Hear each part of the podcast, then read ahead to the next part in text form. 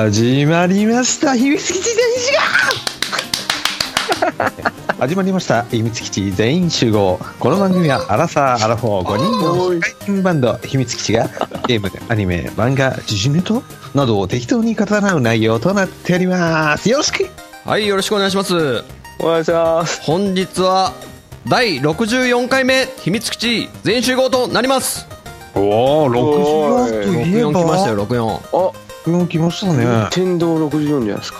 うんね、日時は2016年の 10月26日水曜日です。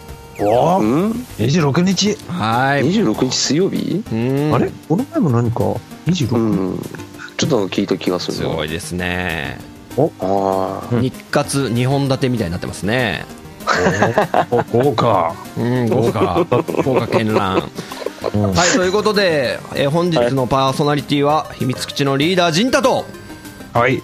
なんとなくここに出くわしてしまったトヨッチョと。えー、たまたま駐車場で止まってたドラムの浅沼です。いいですね、なんか、たまたま集った感じがね。うん。そうですね。たまたま集った3人がゲーム好きだったっていう話ですよね。そうです久しぶりだね。こうやって偶然だねみたいなかっこいいっすね。なんかニューヨークスタイルですね、すごい。あじっちゃうあ、ストリートバスケみたいな感じだ。そうそうそう。ちょっとなんかボール持ってて入れよお前やって。そうそうそう。いきなりボールバーンって渡されて、そうそうあ、やるじゃんみたいな。最初ね、こう、探り合い、探り合いから始まってね。そうそうそうそう。うん。まあ、それはそれとして、はい。あの前回スイッチの話しましたけども、はいはい。はい。あの最近やってたゲームセンター DX 見ました？あ、最新？浜口さんの。浜口さんの。はいはいはいはい。これがですね「ゼルダの伝説」の「ブレス・オブ・ザ・ワイルド」っていう新作？の体験版をやってたんですよ。マジで？それまだ見てないこれねやっぱ面白そうだった。おお。またねあのね浜口さんがうん。うん。ちょっと下手じゃないですか？やっぱり、うん、そのちょっとドジっ子プレーとかを見てるとやっぱり面白いですよね。それでもだんだんだんだん上手くなってるいく過程とかがやはり任天堂らしさが出てたし。今回ちょっとねオープンワールド的でうん。うん。うん。うん。かなり自由度高い感じですよゼルダ、おーあみたいだね。ねうん。まあ見てないんですね。このあなるほどなるあ。うん。もうそれが楽しみであると。そうだね。はい、そしてですねはい。本日はもうテーマ発表しちゃいましょう。早っ。あの、はいまあ、また任天堂ですけど、ちょっと前にあのミニファミコン出ましたよね。出たね。ああ、出ましたね。でそのミニファミコンに最初から30本のソフトがインストールされてますよね。うん。はいはいはい。どうでした？その30本のリストをちょっと見てタイトル見て。そうだな。うん。なかなかこうやっぱいいタイトルが入ってたんだけど。うん。ああ俺だったらこれかなみたいなやつもね。はいはいはいはいはい、はい。うん、確かに確かに。そういうのありました、うんそれはあります。うんうん。なんか、あのーね、なんか、平均点取ったな、みたいな感じはちょっとしましたね。任天堂さんも。やっぱ、やっぱり出すんだったら30本だったら、まあ、これも売れたし、あれも売れたし、みたいな感じでね。うんうんで俺だったらちょっと違うなっていうのはありましたねで。すよねもう誰もが多分、あああのソフトは入れてくれないんだみたいなことは思ったと思うんですようん思いましたね。ということで本日のうん。テーマはですねもう秘密基地でちょっともしファミコンミニをプロデュースするなら、このソフト入れちゃうぜっていうお話をねちょっとしたいと思ってますので。あ、面白い。はい。じゃあ本日もよろしくお願いします。それでは行ってみましょうか、はい。秘密基地。全員集はいさっきそれ入ってないんだよねうん、そうなんですよね。俺それ気になってたんですよね。合うんだから今のを使っちゃおうあ、なるほど、なるほど。うんうん。誰も気づかないだろうどうせ 2回同じやつなんです。面白い。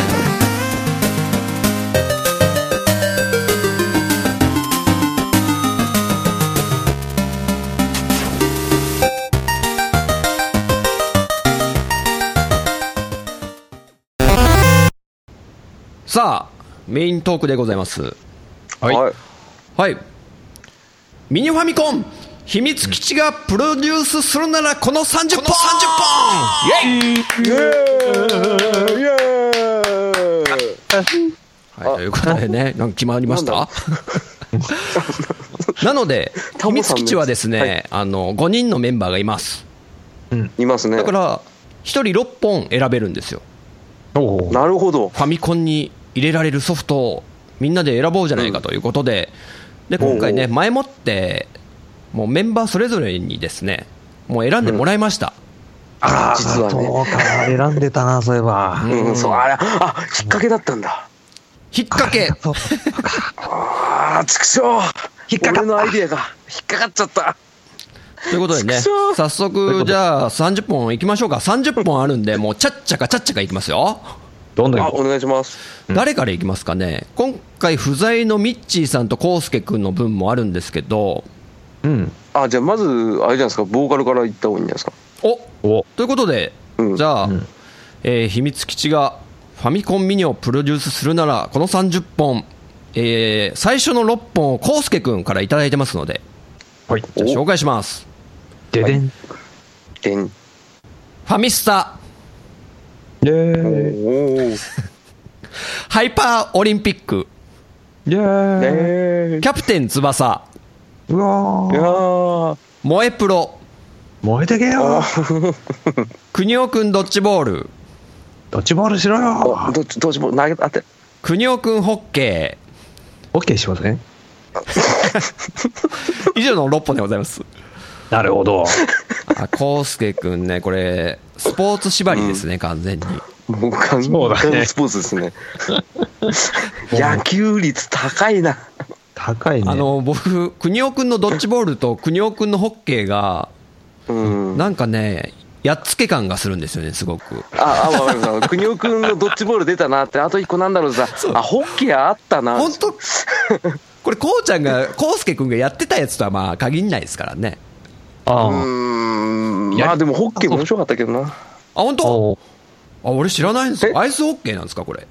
あ、面白いですよ。アイスホッケーあのー、アイスホッケーの、あの、部活で、国尾くんが助っ人で入って、いつも通りはちゃめちゃな、もうあのー、防具つけて、あの、ホッケーのあの、なんかあるじゃないですか、持ってるスティック？はいはいはい。あれで敵ボッコボコに殴れるんで、面白ああいですよ。まあ、表情の格闘技って言うからね、アイスホッケーは。そうです。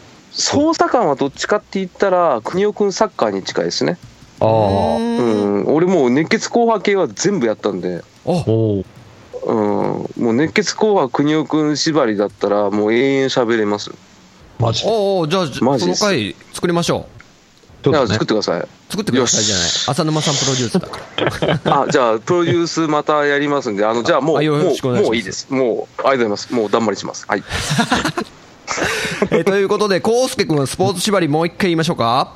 えーファミスタ、ハイパーオリンピック、キャプテン翼、萌えプロ、国尾くんドッジボール、国尾くんホッケー、以上の6本でございます。はいこれそもそも、そもそものテーマが決まってないよね。あの、絶対秘密基地の名前を入れて、このファミコンミニを売れるやつにしようぜってわけでもないんですよ。うんうんな それぞれがもう勝手に選んだやつなんで。統一感がね、もしかしたらないかもしれないですね。ないね。まあ、でもまえあ、コウスケさん、あ、コウスケさんはスポーツ部門みたいな感じですね、じゃあ。そうですね。あ、そっか一応ね。カテゴリーとしてね。カテゴリーはスポーツですよね。じゃあお次は、えーミッチーさん行ってみますか？うんはい。えーミッチーさん、選出の6本のソフト、はい。はい。ロードランナー、おー、穴掘っちゃえ。チャンピオンシップロードランナおー、もっと掘っちゃえ。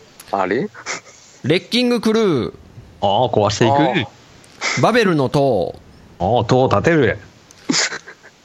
フラッピー、岩を動かす。ボンバーマン爆破。これの6本でございます。うん。こちらはですね、ミッチーさんはパズル縛りですね、これ。パズルだねあそうです。ねうん、確かにそうだちなみになんか気になるのありました？あはいはいはいうん。あのフラッピーって何ですか？あ、フラッピー知らないか。フラッピー全く今思い浮かべないんですよフラッピーはね、あの、うん。倉庫版ってあったじゃん。あありましたありましたありました。倉庫版は、言ってみればこう上から見た視点で荷物をこう上下左右に動かしてみたいな感じで、はい。はい。あれが一応あのフラッピーは一応あれ横から見てるんだよね。えー、岩を動かして岩を所定の位置に持っていかなきゃいけないんだけど、あ横視点の倉庫版みたいな感じですか？ざっくり。そうそうそう。だからこあー。う何？えー乗ってるところからこう岩を押し出すと岩が下に落ちてっちゃうんだよ。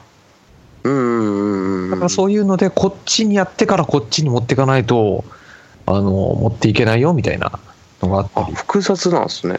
うん、あと敵がこう歩き回ったりするから、キノコを取ってキノコを投げつけて敵を眠らしてね、そうそうそう。そうあ動いていないうちにこの岩を移動しちゃう、岩を使って潰したりもできるんだよね、敵を。うんうん。ディグダムみたえー、いに。うん、すごい全然知らなかったですね。なんかちょっとおかしいんだよね。岩だけは重力が発生してんのに、あフラッピーとかは普通に、なんていうの？移動できんだよね、上とかに。そうそう、ちょっとそこが変だよね。そうだね。ん確かに。うん、ちょっとおかしな感じだったかな、えー、なんか、うん、フラッピーそういうゲームって分かったらもう完全やっぱりパズルっすね。パズル。ミッチーさんやっぱり。うん、ああ特にロードランナー ロードランナーチャンピオン シップの並びがすごいですね。あしてくね。のすごいですね。ロードランナー大好きなんだなっていうのがすごい分かったな。うん。はい、ということで、うん。ミッチーさんはロードランナー、チャンピオンシップロードランナー、レッキングクルー、バベルの塔、フラッピー、うん。ボンバーマンの6本です。うん。はさあ、い。へい僕はね、最後にちょっとやらせてもらいますんで、あ。はいはい。お。じゃあ。じゃあどっち行きます？浅沼さんか豊地君。どっちがいい？どっちがいい？あどちらもいいですよ。まあ俺の方がいいと思いますけど。じゃあ、浅沼さん。じゃあ浅野さんから。なんかテーマとかあるんですか？浅沼さん。テーマはですねあの浅沼トラウマセレクションおう。おう。ん。なんか嫌な予感がしてきましたよ、僕。えなんかするでしょ。トラウマってことはですよ。はいはい。なんか嫌な思い出って意味じゃないですか、やっぱり。そうなんです。ってことは、なんかこう、いわゆる語弊のある言い方をすると、クソ芸集 ああなるほどクソ芸っていうとね、なるほどちょっと怒られちゃう、怒る方もいらっしゃるんですけども、わかりますわかります。なんかそういう匂はい。プンプンしして してきましたね。ですよね、うん、確かにあのプラスの意味合いはないですよね。トラウマっていう言葉はね。うん。浅ね。沼トラウマセレクション。そうなんです、えー、浅沼トラウマセレクションは、えー、ロックマン1おう。おう。トランスフォーマーコンボインの謎。来たああしていく。ドゥンドゥドゥンドゥでででででででいいっすか？違うねこの音楽違うわ。そうねあれなあはいトランスフォーマー。いちょっとあのすいません。の謎をすいません一ついいですか、一応浅沼さんからもらったこの、えーええそのままのテキストコピペしてあるんですけどはいはい。トランスフォーマうん。ーコンボインの謎って書いてあるんですけど。あ本当だ。コンボインになってますよ。そう。コンボイですよね。うん。別に変換でおかしくなったわけじゃないですよ。ちょっと待ってくださいね。ボインボイン打ってるんでしょボインボインになっちゃバインバインってなってる。まあそれと同じですよあのまあ、コンボイは。確かにね、まあ、謎ですけどね、まあ本当に謎ですけどね。謎だねうん。ボインは謎ですよ。でいいですか？はいどうぞどうぞ。えー、ドラゴンクエスト3ほああ国民的うんえー、チャイルズクエストう。はいはいはい。知らない人多いそうん多分じゃないですねえっ、とドラゴンボールシェンロンの謎う、はいはドラゴンえー、スプラッターハウスわんぱくグラフィティ。おおグラフィティ。ィ。そうです。以上6本ですね。うん。うん。うんこれ、説明軽くしていいですか？どうぞ。はいうん。えーまず、ロックマン1は、あのーまあ、僕、小学校の時に一番初めに買ったソフトですけど、まあ、はいはいはい難易度が難しいアクションで、うん。えー6対ボスを選んで面を進めて倒しに行くんですけど、はいはい。もういつも6体中3体しか倒せなくて、うんあとは永遠にあの負け続けるゲームでトラウマになった。なるほど。難しい、ね。ちなみに、そのあ、はいはいなんだ、やってた時って何歳ぐらいなんですか？えー僕が小学校2年生ぐらいですね。ああ。あ無理ですね。小2であのイエローデビルまで行けって言われても無理ですわ。ああ。うん。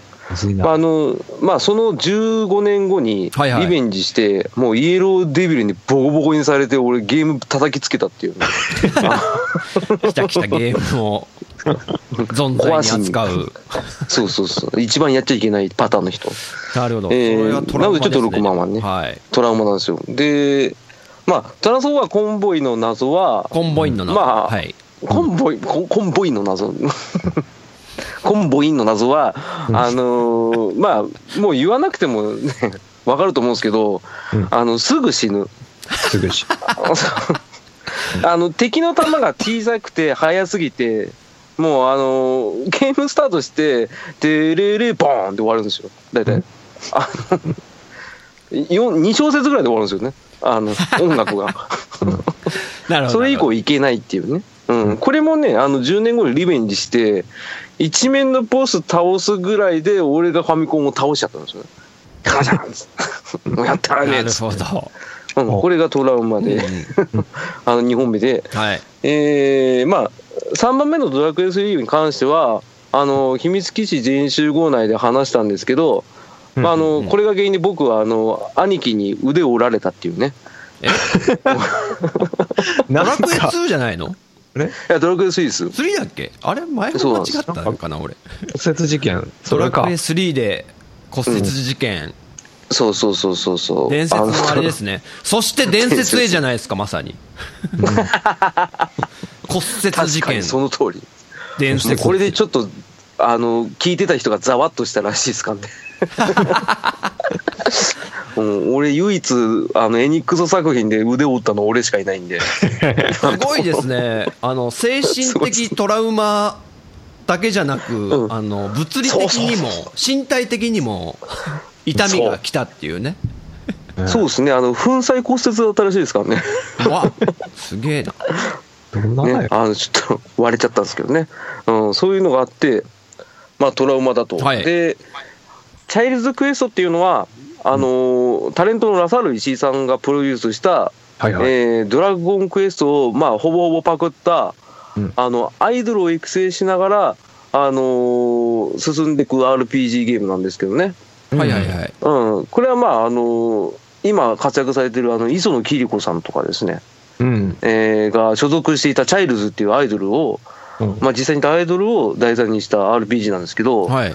まあこれがね、まあ、そこそこね、まあ、言っちゃうんですけど、まあ、クソゲーっちゃクソゲーなんですよ。うん あの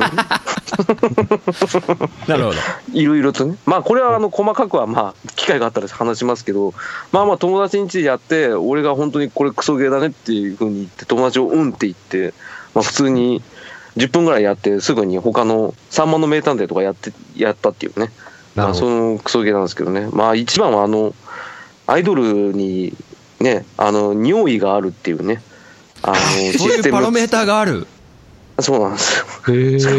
それへパロメーター、まあ多分裏で数値で測ってると思うんですけど、あーまああの、そうです、バイタリティメーターみたいなのなくて、急にあの、キリコがおしっこしたいよって言い出して、もで、それを、まあ、ビル内だったら大丈夫なんですか？街の中だったら大丈夫だけど、うんあの、まあ、RPG なんで外歩いてたりするんですよ。ーはい。うんで、それの時どうすると思います？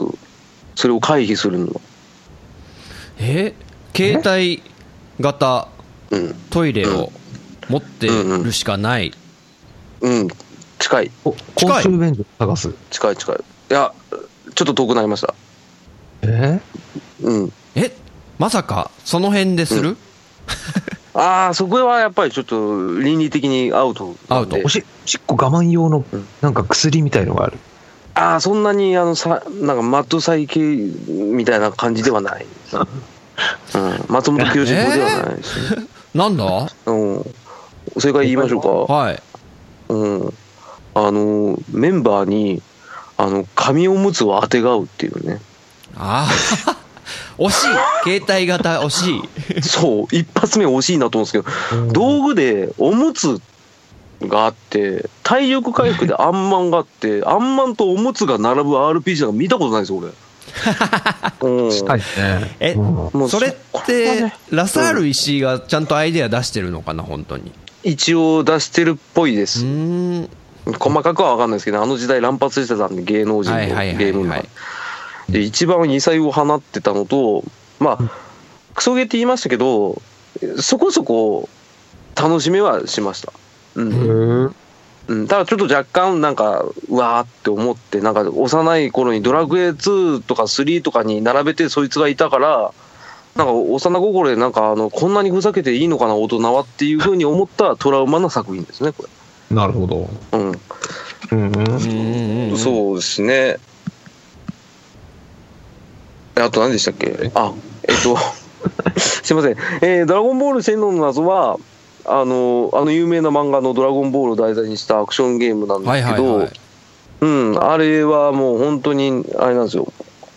まあ、あの、なんていうんですか、まあ、あの、ポッドキャスト番組のあのラジオさんで、はいはい。うん一回取り上げられてはいたと思うんですけど、自分も実際ゲストに行った時ちょっと喋ったんですけど、はいはい。まあ、あの、グラフィックがひどいっていうね。あ、そうねいうトラウマ。そういうトラウマ、あの、ドラゴンボールは作品的にはすごい好きな作品なんですよ。俺は。はいはい。漫画って言ったらドラゴンボール、ね、ドラゴンボールと言ったら漫画っていうぐらい俺が好きな漫画を題材にしたアクションゲームでもう期待値マックスでやったらゲームスイッチを押したらこれ誰これってやつがいっぱい出てくるんですよね。うん。うんなんかあの中国のあのディズニーランドみたいな感じですよね。粗雑なね、コピー。しかも粗雑な感じの。はいはいはそうそう。だからちょっとねあの鳥山明ファン一鳥山明先生ファン一ドラゴンボールファンとしては納得はいってないですねあい。ああ、そんなにひどかったんだな。ひどいっすよひどいっすよ本当にひどいっすよもうびっくりするぐらいひどいっすよあれ バンダイですよね、バンダイ。バンダイですねへえう。んあのシェの謎の次のやつがあのドラゴンボールのあの何でしたっけ？大魔王復活かなうんあの一気にアクションゲームから今度はあのすごろく形式のはいはい。なんか人生ゲームみたいなはいはい。うんうん、あのゲームに変わったんですけど、それは出来は良かったです、俺の中では。うーん。うん、だいぶグラフィック頑張ったなっていうのと、あとはまあ、基本的に漫画のストーリーストーリーに沿ったゲーム進行だったんで、まあそこそこ、ああ、いいいいじゃんって思ったんですけどね。うん。あの、シェンの謎に至っては、ストーリー、ガン無視ですからね、あれ。そうだっけか。うん。あの、もう本当に海賊版ドラゴンボールを見させられてる感じがして、うん。ちょっと、うちっちゃい時に、あ、こんなんドラゴンボールじゃないし、難しいし、何これっていうのがあって、うんうんうん。まあ若干トラウマになったっていう作品。なんですね。はい、えースプラッターハウス、ね、うん。ワンパクグラフィティなんですけど、これはあの、これもまた秘密基地全員集合で過去回でお話ししましたけど、結構名前聞くなって思って。そうなんです。これ、超怖いんですよ。あぎうん。うんなんか、聞いたな。可愛い中に、ちょっとね。そう。あの、パッケージまあ可愛いんですよ。あの、うんジェイソン君っていうね、うん。あの、13日金曜日のジェイソンのちっちゃい版が出てきて、うんまあ、ワンパクグラフィティっていうぐらいなんで、うん。まあ、あの、SD のね、スーパーデフォルメしたキャラクターが、あの、を操ってよいく横スクロールのアクションなんですけど、うんうんまあ、音楽が怖い。すっごい怖い。うん。うん。あの、友達ん家でやってたんですけど、あのトイレも行けなくなっちゃって、そんなに？あなんか他人の家のトイレだし、わかるよ、わしかもな。んか、わかります？でもうずっと我慢して、で、帰り走っていく、公園の便所も怖くて行けないし、もうガーって行って、家帰ってトイレ行っても、それも怖くてどうすればいいか分かんなくて、うん。うん、最終的にまあ漏らしましたよね。あ、トラウマだ。間違いない。トラウマですよ。だって小3の時っすよ、俺。うん。小3の時になんかパンツを濡らしてしまったっていう、その、すごいね。恥ずかしさと、そうだねそうっす。本当怖くて、で、そ、それから俺怖いのあんまり苦手になっちゃったんですよ。おううん、こんだけ怖いの何と思って。だから、友達のお母さんが気を利かせて作ってくれてた、あの、ババロアを食べれなかったんですよ。怖くて。食欲にもかなり影響が出てしまったと。そうそうそう。グロいのをリアルに感じてしまったとだよ そうそう。なんかあの、いちごのババロアと、あとはあの、ななんなんですよ、チョコミント？チョコミント？すごいリアルに感じたんだよ、本当。そうなんです。なもう想像しちゃうんですよ、何でも。ああ。なんかちょっと、そういうホラーな、なんだ、うんこういうスプラッターものの映画とかを見た後に、うんうん。ちょっと焼肉はちょっとやめとこうよみたいな感じになることあるじゃん。そうそうそう。はいはいはい。なんか、それが子供の頃に、もう想像力が豊かだから、しうんさらになんか、強く入ってきちゃったんじゃないのかなね。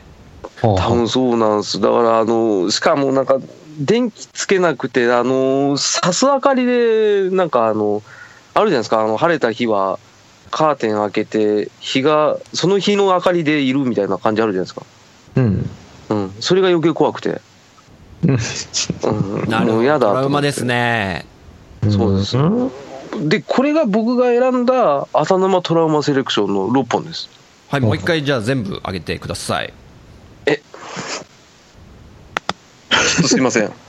僕が言います。すいませんね僕が言います。あ、はい。えー浅沼トラウマセレクション、ロックマン1、トランスフォーマー、はいコンボインの謎、ドラクエ3、チャイルズクエスト、ドラゴンボール、シェンロンの謎、スプラッターハウス、ワンパクグラフィティの6本です。なるほど。はい。はい、ありがとうございます。ありがとうございます。はい、お次はトヨッチョくん、6本選んだやつはいを教えてください。はい。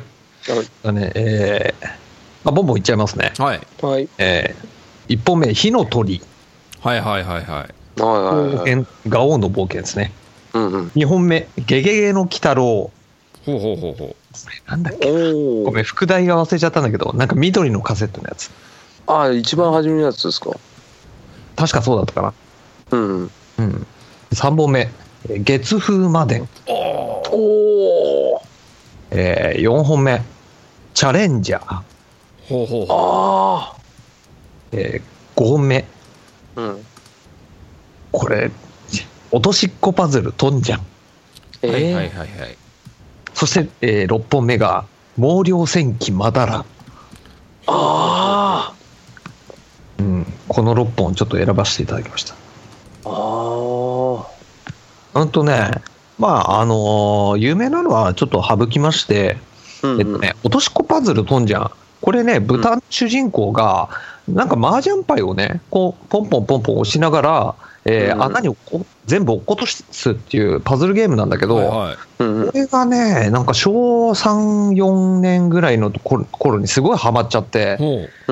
めっちゃもうずっとやっててさ、うん。うん、なんかもう、あんたもう、ファミコンもうやめなさいって言われるぐらいやってて、そんくらいちょっとハマっちゃったパズルゲームですね。えー落ち物落ち物なの落ち物じゃない。落ち物ではあないのの、言ってみるとその倉庫版みたいなやつ。ああ、なるほどね。うーん。麻雀牌をこうポンポン押して、えーなんか箇所箇所に穴があるからそこに落としていくっていう感じだね。うん。でね、もう一つ、もう、これ言いたいのが、毛量戦記まだら。うん。うん。これがね、まあ、元は漫画のものなんだけど、漫画面白いからぜひ読んでほしいけど、えーうんこのね、毛量戦記またのね、戦闘曲がね、すごい好きで、ほうほえー、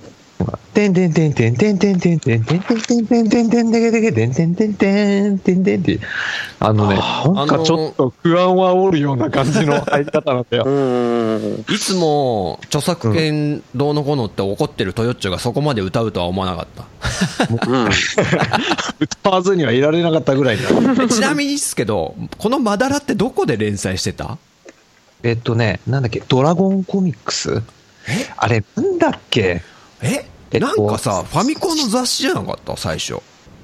違う？電撃？電撃？うんうんうんうん。あ、電撃？電撃コミック電撃？俺、俺なんかマルカツファミコンとかそういうんじゃないかなと思ってたんだけど。ああ、そうだったかも。うん。えなんか、なんか、その辺です。えーちょっと知りたいですよ、これ。うん、ちょっと知りたいですね。ね、あやっぱそうだほんと漫画いいから、マダラ、マルカツファミコンに連載って書いてあるよ。えあー、すごいだから。そっからなんか映ってったりとかはあんのかもね。あ、ああ、そううか。ーん。ぜひちょっとね、あの、うん今からでも、漫画だけでも読んでみてほしいね。うんうんうんあちょっとチェックしてみよはい。はい。う。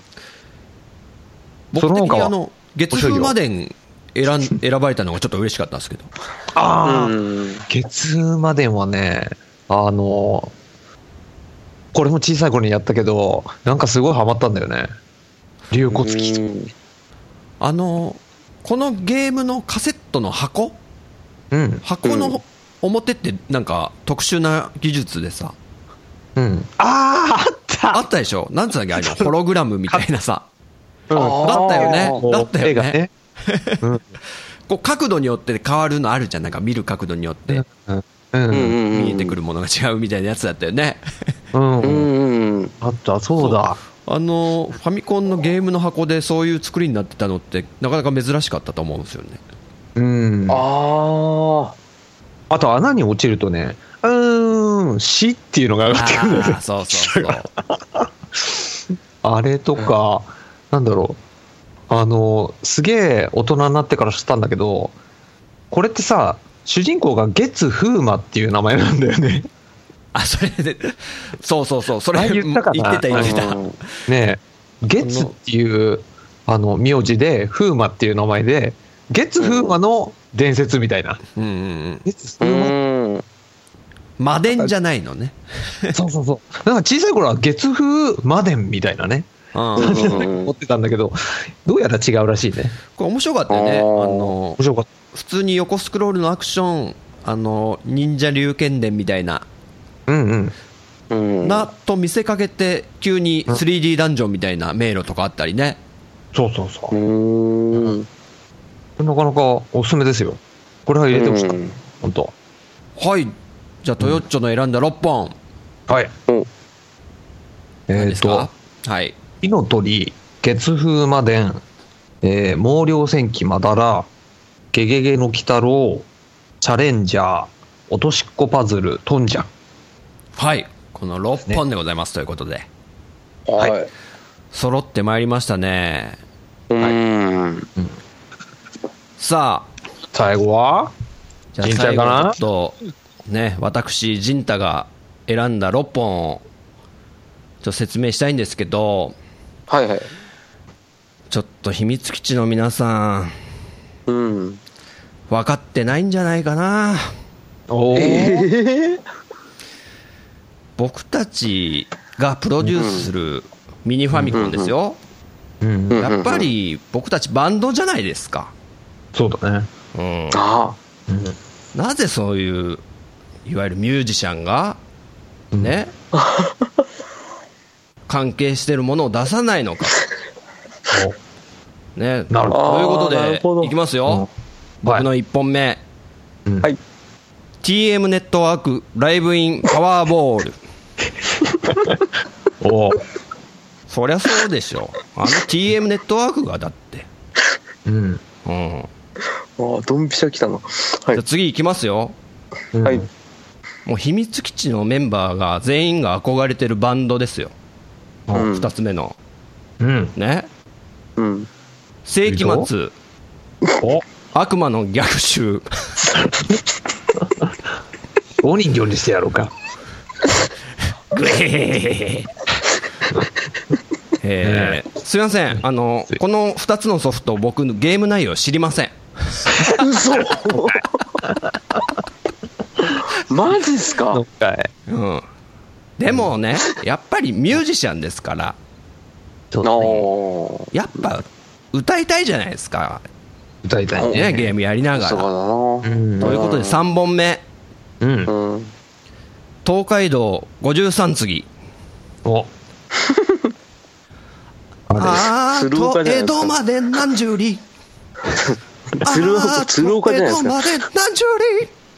あれなんか歌詞ついてんだよね。うんてゲームセンターことでこうん。カラオケができるんですよね。確か歌詞が出て。あ一応うん。やっぱり音感を鍛えるために必要だと。なるほど。ということで3本目は東海道53次ですよ。うんああそこだけかなるほどうですか？ここまでもうミュージシャンのど。うん。魂を見せつけてるんですけど。うんうんうんなんだろうな。ある意味すげえな。うん。うん、そうですね。ある意味すげえなしか言えないです。うん。でね、うんあの、はうん、何ですか？い。いや、あの、初めの2本に関しては、うん内容知らないって言ったのがびっくりだったんですよ。確かに。それ相当面で、白いゲームなんだろうなと思って。いや、もうその回答が面白かったから、うんでね、もうこう来たら次期待するでしょ、も期待しまう。すもよ。うミュージシャンのどういう魂見せてくれるのかと。そうっすよ。ね。う。うんん。ここで打ち止めです。ええええもうそういう音楽のやつは、もういいと。そんなネタない。えうん、そんななかった。必死で探したわ、こっちも。あんあんだけバンドがとか、で、ここでなんか、あんだけミュージシャンなのにって言ったのに。いきなりミュージシャンとかいうね、ソフトとか出しても面白くないんで。ね、あ、まあまあまあ、ちょここでねコロッとうんスイッチします、うん僕。スイッチしちゃいます。おうんうんうんうん。うんということで、次のソフト、僕ね、うんちょっとこれすごいやってみたいんですよ。やってみたい。やってみたい。やってみたい。うん。うんこれだって、そうですよ。やってみたいのが入ってるファミコンだから買うんですから。ああ、なるほど、なるほど。っていう考え方もありですよ。あ。ありです、ありです、確かに。ちょっとね、うん二人知ってるかな、これ。うん。メタルスレイダーグローリー。へああ、名前は聞いたことあるけど。そうなんですよ。これ、隠れた超名作って呼ばれてるアドベンチャーゲームなんですよ。うん。で。えーメタルスレイダーグローリーは、あの、うんハルケンが作ってるんですよ。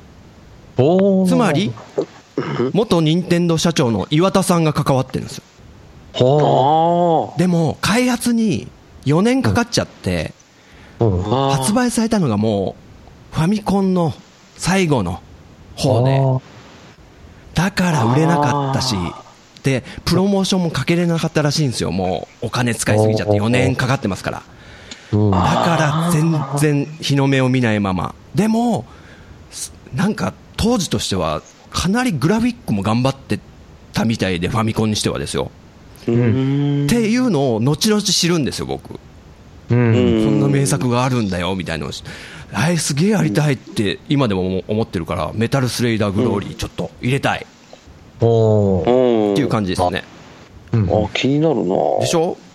うんで、それと同じような感じでもう一本やったことないのにやりたい。あ、の、タイムツイストっていうゲーム知らないですか、うんタイムツイスト？はい。タイムツイストえー聞いたことないな。これはですね、任天堂なんですよ。えー、で、ディスクシステムなんですよ。あー、ディスクか。そうなんです。知らないな。だから、あんま知られてないし、これももう、ディスクシステムの最後の末期うんに発売されたと。あの、しうんなんだっけな。ディスクシステムのアドベンチャーで任天堂が出した、ファミコン昔話、新鬼ヶ島ってわかります？あ、ああ、知ってます、知ってます。うん。で、その同じ流れで、悠々記っていうのもあるんですよ。なんか、最遊記のパロディみたいな。ああ、あったねそう、ディスク。新鬼ヶ島は日本昔話のパロディ。うん、で、悠々記は最遊記のパロディ。うん。でシステムもすごいそっくりなんですよ。アドベンチャーでね。でその流れで3本目がタイムツイストなんですって。へえでこれもやっぱ知られてなくってお俺も後うん。全然後にし知るんですよ。大人になってから、うん。あそんな続編みたいなのあったんだとうん。これ爆笑問題の太田さんも結構絶賛してるんですよ、へえなんか、まあ、タイムリープものというかタイムマシンものらしくって、うんうん。えー自分がなんかその昔の有名人になり変わるらしいんですよ。例えばナポレオン歴史上の人物に。例えばリンカーンになったりとかでかなりちょっとストーリーも奥が深いみたいなんでやってみたいなと思って、うん。はいタイムツイスト。なるほど。はい。うんうんうん面白そうです面ね白いでしょ。うん。あのすごいですよ。ここまでやったことないのばっか出してますね僕。確かにそうですね。あでもじゃあ最後の1本、うん。あのこれはですね個人的になんかネタゲーとして僕すごい好きなゲームなんですけどだうんシャドウゲート。うん。うん。えーご存知ない？全く。うわー。何ですか？シャドウゲートって。あ本当ですか？あーなんかアドすベンチャーっぽいんだけど。うん。えよくクソゲーに上がるやつですよなんかね、へー。あのー今調べて画像を見て死神みたいのそうそうそうそでなんかこれ、これ、この死神だけは見たことある気がする。う。あのこのゲームってまあアメリカからの移植で、うん。日本人がローカライズして日本語で書き直してるんですけど、うんうん。ちょっとそのセリフ回しが結構独特でうんうんうんうん。なんつうんですかね。本当はシリアスな話のはずなのに、うん。その日本語訳がおかしいもんだからうん。コミカルになっちゃってるんですよ。であとこのシャドウゲートって勇者がこうシャドウゲートっていう洞窟に住む魔女みたいなのを倒すみたいな設定で勇者が入ってくるんですよもう。勇者だから強いじゃないですか、うん。でもあのその洞窟の中でちょっと選択肢を誤るとうんうんすぐ死んじゃうんですよこの主人公。うん。さあこの穴穴がある。ちょっと入ってみようか。よしうん。入るってやるじゃないですか。うん。うわあなんということだ。私は足を滑らせてしまった。ここで私の冒険は終わりだ。みたいな。うわー。一発死なんですよ即死が多いですということねでちょっとクソゲーとしてちょっと有名なんですけど、へえ知らないですね。あんまクソゲークソゲー言うとねちょっとねもちおさんが怒怒っちゃうからさ。ああそうなんですか。クソゲーというものは存在しませんって言ってるんでね。ああそクソゲーなんかないですよ世の中に。ないないないないですよ。クソゲーじゃないシャドウゲートは。うん全然。全然クソゲーじゃない。そうそうそということで僕が選んだのは、えー TM ネットワーク。ライブインパワーボール、どういうゲームなんでしょうね、えー世紀末悪魔の逆襲。アクションゲームなのかな。う、うん、ションだと。あの SD のやつですね。あそうなの？そうですよ。えー東海道かわいい53です次。そしてメタルスレイダーグローリー。これは本当気になる。あとタイムツイスト。うん。これもやってみたいです。でシャドウゲートはねネタゲーとしてちょっと覚えておいて あそうですね。ということでえ僕はこの6本選びましたなるほど。はい。はいということでね秘密基地がうん。30本選んでまいりましたけど。うんどうですか？全体の感じとして浅沼さん。うーんなんか偏り偏りで。まあでも 偏ってるやつが6個揃ってるから。う。んあごめんなさい。5個5種類揃ってるからトータル的には本当にあのうちのバンドみたいですよね。なんかあのノンジャンル的な。おー。あで集も性格は出たかもしれないですね。出ましたね、それぞれの カラーが出ましたね多分。うん。確かに特に康介さんはうんもう俺スポーツしかゲームやってねえからって言ってたのもそのまんまっすもんね。うん。なんかね、妙にこう送ってきたのがね、早く感じたんですよ、こうちゃん、こうすけくん。うん。相当やっつけたんじゃないかなと思って。考えすぎっすよ。ちょっとわからないでもないですけど。はい、でもそんなこと言ったら、あまあいいや、はい。はい。はい、えーミニファミコン秘密基地がプロデュースするならこの30本でした。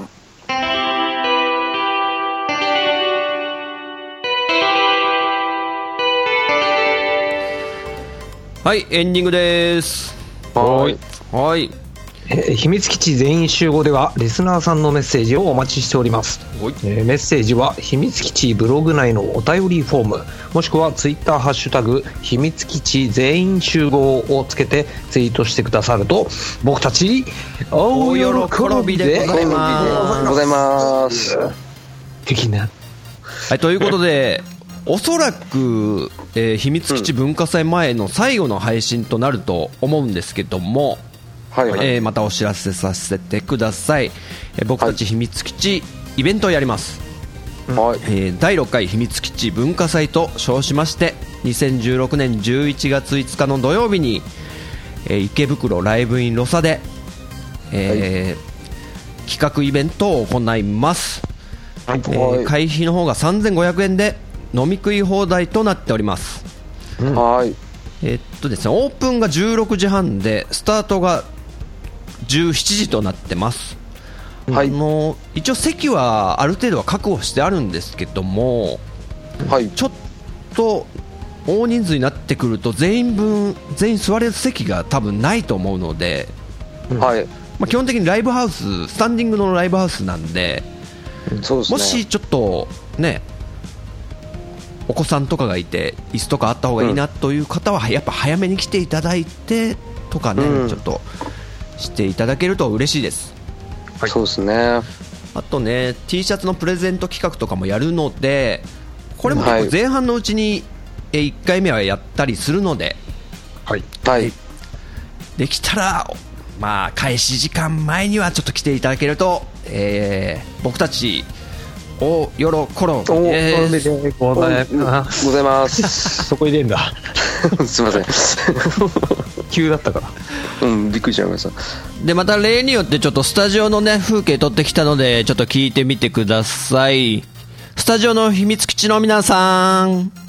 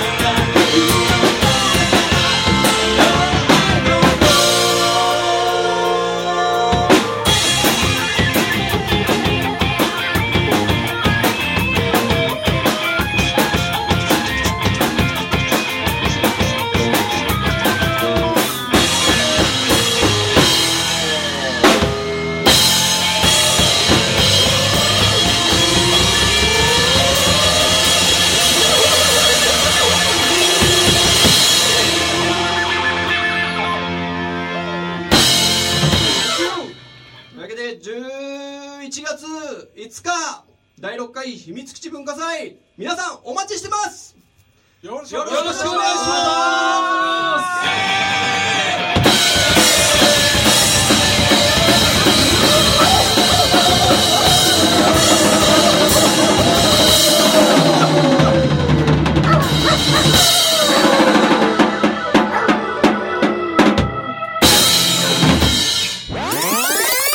はいということでいよいよ迫ってきましたけども、うん。あの今回、ポッドキャストつながりで結構、ね、リスナーさんとかパーソナリティさんが来てくれますけど、楽しみじゃないですか、いやこれ本当に楽しみですよね。ですよね。だ。って全国からもう 集まってきてくれるんだもんね。ね。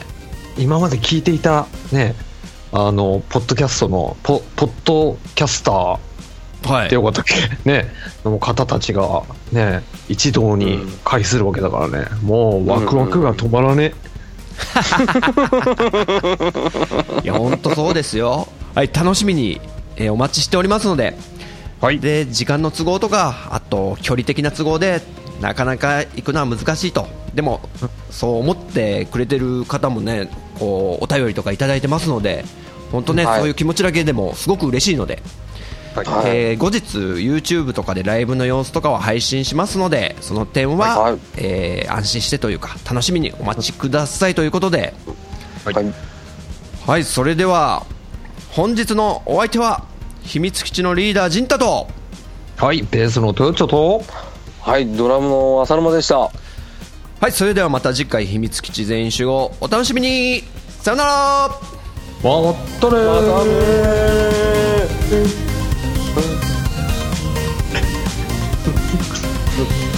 レー